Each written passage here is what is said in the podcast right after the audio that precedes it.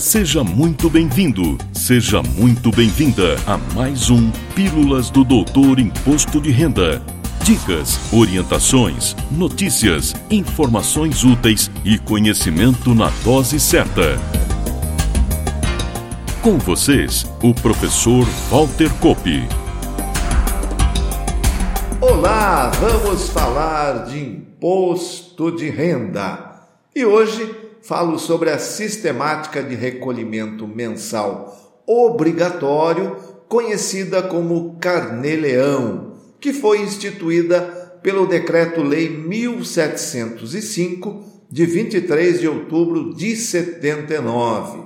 Hoje, devem recolher o Carnê-Leão as pessoas físicas residentes no país que recebem rendimentos de outra pessoa física ou do exterior. Aliás, este é o nome da ficha da declaração de imposto de renda onde esses rendimentos são lançados. Também se sujeitam ao recolhimento pela sistemática do Carnê-Leão os emolumentos e custas dos serventuários da Justiça, como tabeliães, notários, oficiais públicos e outros independentemente de a fonte pagadora ser pessoa física ou jurídica, exceto quando forem remuneradas exclusivamente pelos cofres públicos. Os rendimentos recebidos são levados à tabela mensal e devem ser recolhidos até o último dia útil do mês seguinte ao do recebimento. No caso de aluguel, considera-se recebido na data do pagamento efetuado pelo locatário, independentemente da data em que a imobiliária repasse os valores ao locador. Dentre os rendimentos sujeitos ao carnê-leão, destaco os relativos a trabalho sem vínculo empregatício, locação e sublocação de bens móveis e imóveis, arrendamento e subarrendamento, pensões, inclusive alimentícia ou alimentos provisionais, mesmo que o pagamento tenha sido feito por meio de pessoa jurídica. Prestação de serviços a embaixadas, repartições consulares, missões diplomáticas ou técnicas ou a organismos internacionais, prestação de serviços de representante comercial autônomo, intermediário na realização de negócios por conta de terceiros. Quando feitas por conta própria, ele se torna comerciante.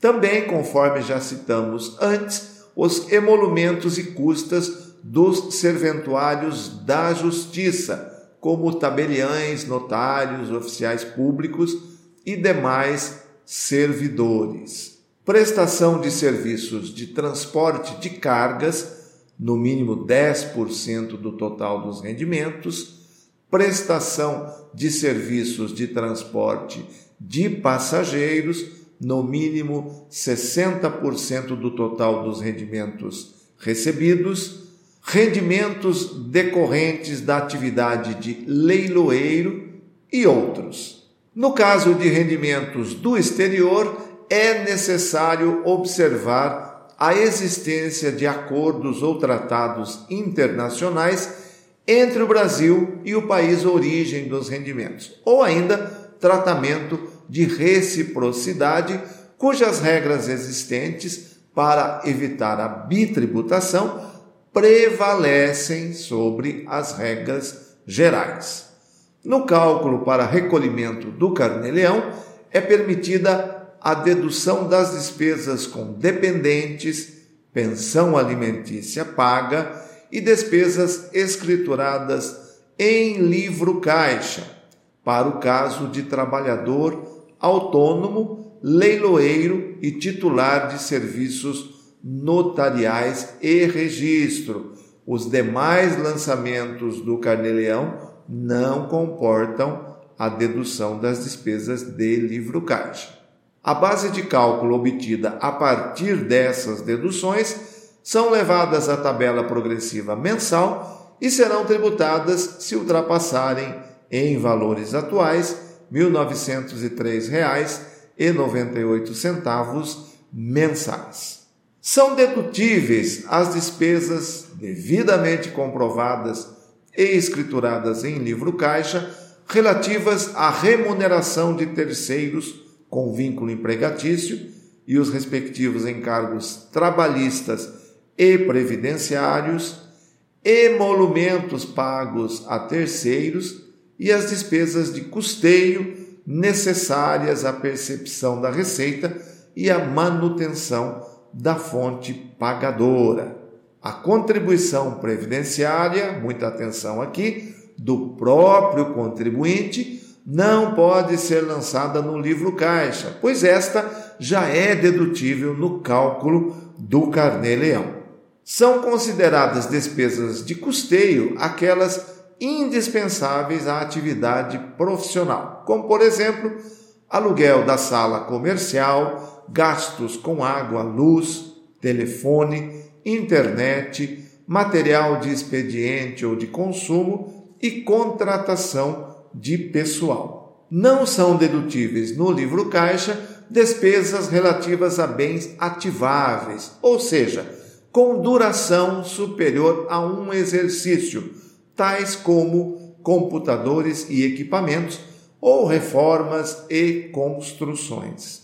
Não são dedutíveis as despesas com transporte, locomoção, combustível, estacionamento, manutenção do veículo, IPVA ou seguro, exceto para o representante comercial autônomo. Antes de encerrar, lembro que os casos em que as despesas escrituradas em livro caixa são dedutíveis, o limite para essas deduções é a soma dos rendimentos recebidos de pessoa física e de pessoa jurídica eventuais excessos de despesas de um mês podem ser transferidos para o mês seguinte, até dezembro de cada ano.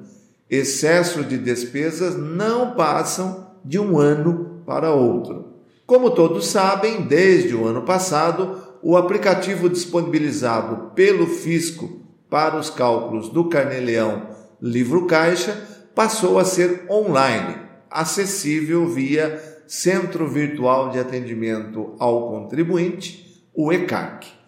Como o aplicativo web ainda não permite a informação de rendimentos recebidos de pessoa jurídica para fins de composição do limite de dedução de despesas do livro caixa, quando ocorre a situação em que o profissional recebe a sua renda de pessoa jurídica e tem direito a escriturar suas despesas no livro caixa e faz a importação, os dados estão vindo zerados. Minha recomendação é que a escrituração seja feita no aplicativo web, seja gerado e guardado o livro caixa em PDF e pelos totais mensais sejam lançados os valores do livro caixa manualmente no aplicativo IRPF 2022, enquanto o fisco não implanta a possibilidade de se lançar diretamente no aplicativo